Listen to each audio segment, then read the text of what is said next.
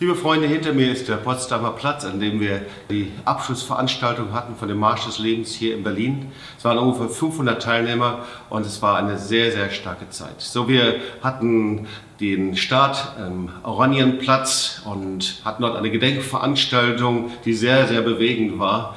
Und hier bei der Abschlussveranstaltung habe ich eben nochmal über die Petition gesprochen und diese Unterschrift der Petition, sehr wahrscheinlich ist auch deine Unterschrift mit dabei, im Bundeskanzleramt übergeben. Und wir haben das sehr schön angefertigt. Hier ein Anschreiben an die Frau Bundeskanzlerin und da haben wir dann eben nochmal das Anliegen zusammengefasst und auch einige Kommentare dort niedergeschrieben. Vielen Dank übrigens für alle Kommentare, ähm, die sehr, sehr eindrücklich waren und davon wollten wir einiges wiedergeben. Übrigens nicht nur Kommentare aus Deutschland, sondern auch Kommentare aus Israel, aus Amerika, aus verschiedenen Nationen und dann natürlich auch die unterschiedlichen Unterschriften, sodass wir wirklich Ihnen und euch gerecht werden wollen.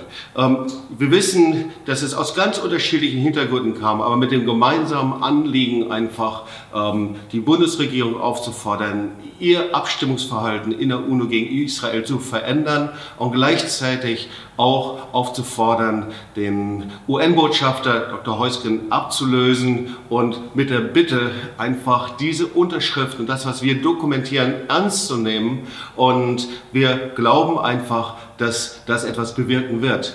Vielleicht habt ihr es auch schon in Nachrichten gesehen und gehört, dass unser Außenminister Dr. Heiko Maas dafür plädiert hat, ähm, die Ausgrenzung Israels innerhalb der UNO zu beenden. Und wir möchten einfach ermutigen, diesen Worten wirklich Taten folgen zu lassen. Das ist unsere Bitte mit dieser Petition und deine Unterschrift und ihre Unterschrift war da ganz entscheidend. Eine Stimme bewegt viel, viele Stimmen bewegen wirklich noch mehr und kann vieles in Bewegung setzen und wir hoffen und das ist auch mein Gebet, dass wir das mit dieser Petition tun können. Also herzliche Grüße und vielen, vielen Dank für dein Engagement und für deine Unterschrift.